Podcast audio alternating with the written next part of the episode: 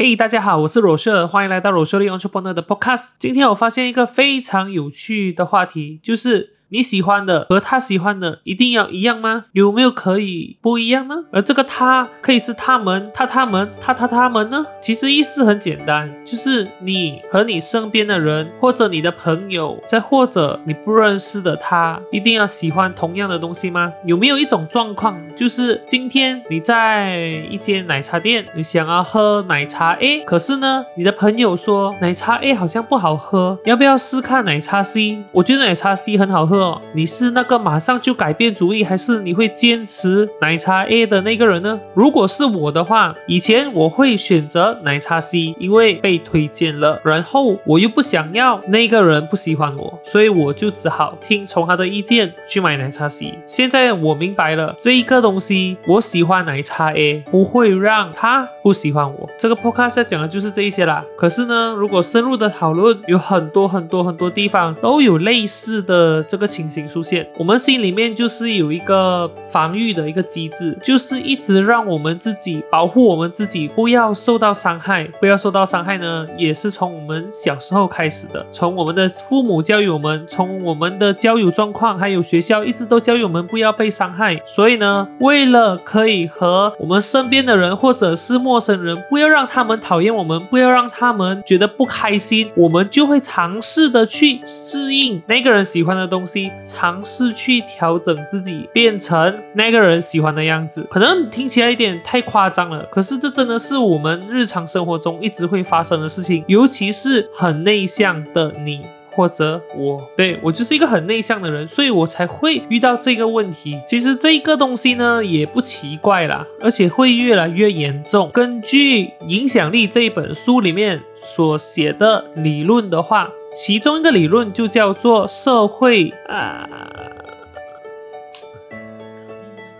根据《影响力》这一本书所写的理论来分析这一个点的话。这个就叫做社会认同。什么是社会认同呢？就是你现在正在做决定，你会希望跟身边或者是你的群体正在做同样的决定。为什么你会想要跟他们一样呢？那就是因为我们非常的忙碌，没有时间去想那么多，没有时间去表达自己，没有时间去想到底什么事情是正确的，是对的。所以呢，只要跟着大部分的人一样就好了。刚才我所举的例子是没有大部分的人，只有一个人，那也差不多啦吼。因为你就是想要跟每一个人都成为好朋友，你就是想要每一个人都不要不喜欢你，甚至你也想要每个人都喜欢你。慢慢的就会变成我刚才讲的状况，你就会一直在去成为别人喜欢的样子，别人喜欢的东西你也跟着喜欢。那如果你就一直这样子活下去，到最后你就会发现你活得不像你自己，不是你活得不像你自己罢了，你。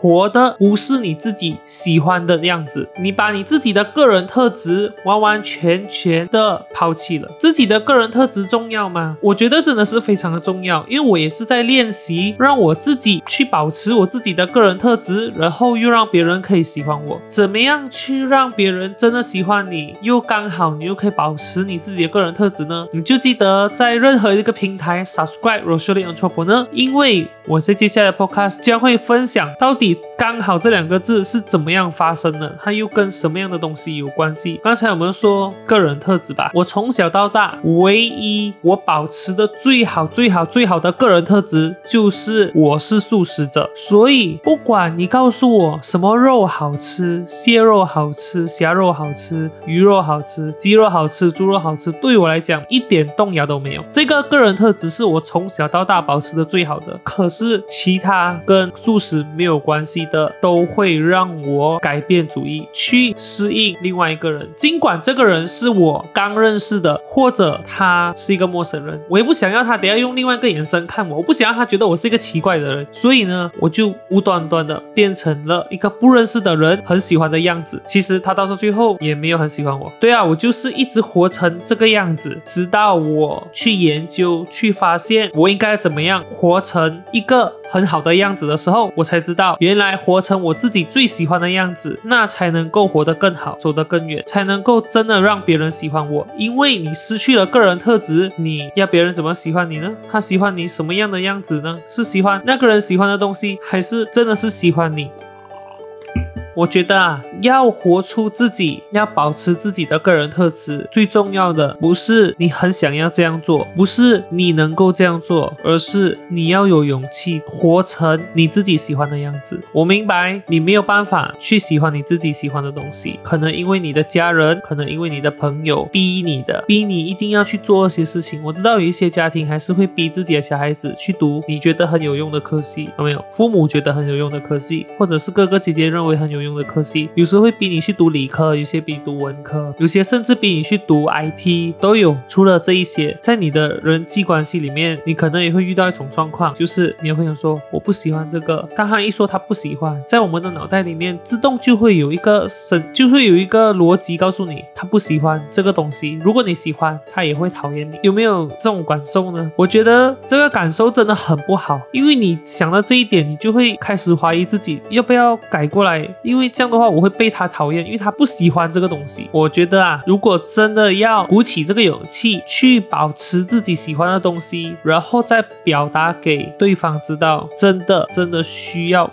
非常非常非常大的勇气。所以呢，我觉得啊，如果你在听着这个 podcast，然后呢，你又是那一个被别人影响很多，甚至很容易被朋友说服的那个人，请你一定要鼓起勇气去尝试喜欢你自己喜欢的东西。不管是食物，不管是饮料，不管是书本，不管是语言，不管是文化，不管是任何一个人，不要因为别人的一句话去改变你自己喜欢的东西。你的个人特质从来都不是由你的专业、你的学识、你的知识、你的 IQ 来造就你的，而是由你自己喜欢什么样的东西来造就你的。所以你自己喜欢什么东西，一定要鼓起勇气，持续的喜欢下去。因为喜欢一个东西不需要。任何的理由，包括你喜欢一个人，就好像如果你去听什么爱情语录，你就会听到说，不管全世界的人都讨厌你，还是都反对你，还是都觉得你不好，我还是那一个会喜欢你的人，还是那个支持你的人，还是那个站在你这一边的人。你喜欢喝这一杯水，你喜欢吃这一碗面，同样的，你就是这么样的喜欢。不要因为别人说这个面怎样怎样子，所以他不喜欢，你就改变你的心意，除非你真的自己不喜欢这一碗。面或者不喜欢这一杯水了，这一个才是造就你个人特质的那个元素，造就了你的真正的元素。那如果你在听这个 podcast，你是那一个一直影响别人，你发现别人怎么样都影响不了你的话，那我觉得你不要这么强烈的去影响另外一个人。怎么样不要这么强烈的去影响那一个人？就是多观察你身边的人，是不是有一种状况，就是他好像很犹豫要不要跟你讲这一些话，他很犹豫要不要。提出他的意见，